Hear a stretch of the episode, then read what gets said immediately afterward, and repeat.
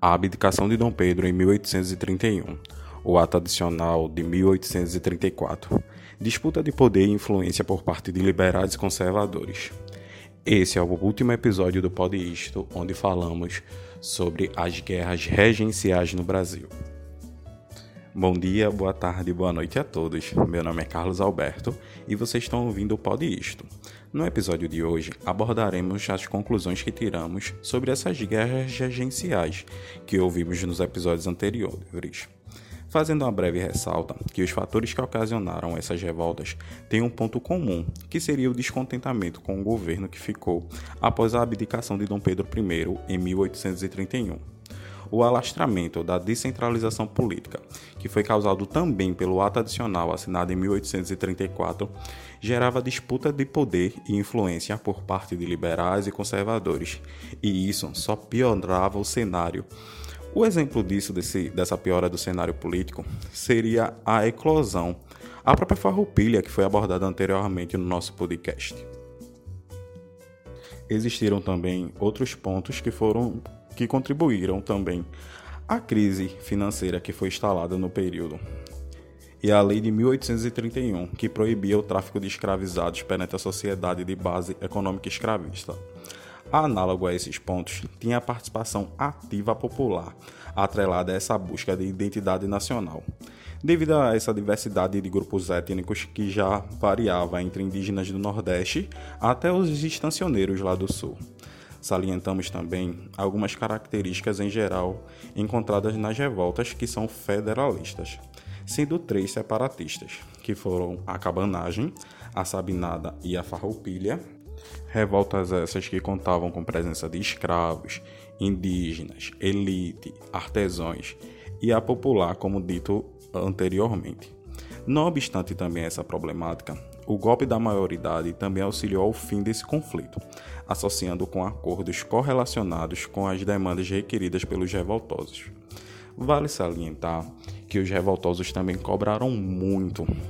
depois do fim das guerras todos os acordos de rendição que foram prometidos, como os cargos militares, como, como também para os escravizados algumas cartas de alforria, e como foi comentado nos episódios anteriores, sabemos bem que não foi isso que foi dado após a rendição dentro dessas revoltas, que podemos sim considerar como, como guerras que aconteceram aqui no Brasil tiveram também altas demandas dos conservadores, que imploravam pela volta da família real portuguesa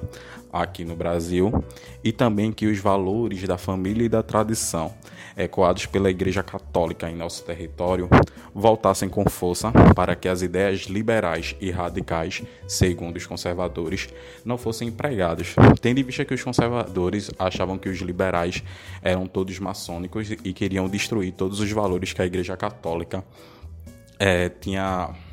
tinha colocado perante o Brasil.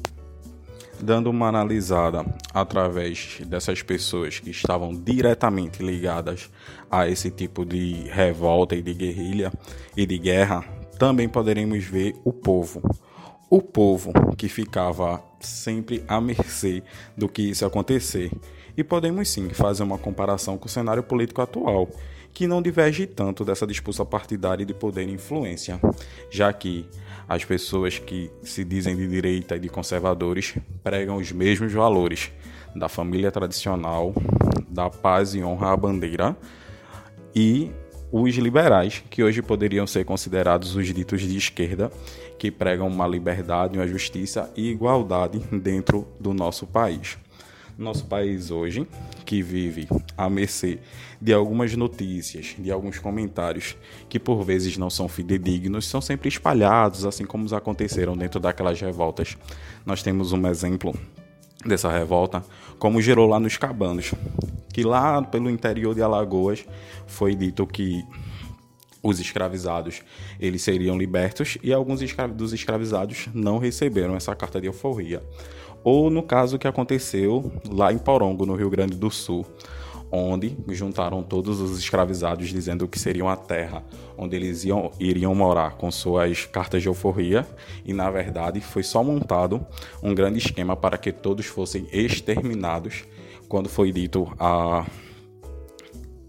quando foi dita a Guarda Imperial, onde todos esses revoltosos estavam. Então, que esse podcast possa lhe ajudar a rever que dentro do Brasil nós sempre brigamos por justiça, liberdade e também igualdade. Que também no Brasil sempre pensamos através das pessoas que lutaram e através de uma elite, uma, as elites que ficavam dentro dos governos agenciais e o povo que também foi à luta por busca de melhorias.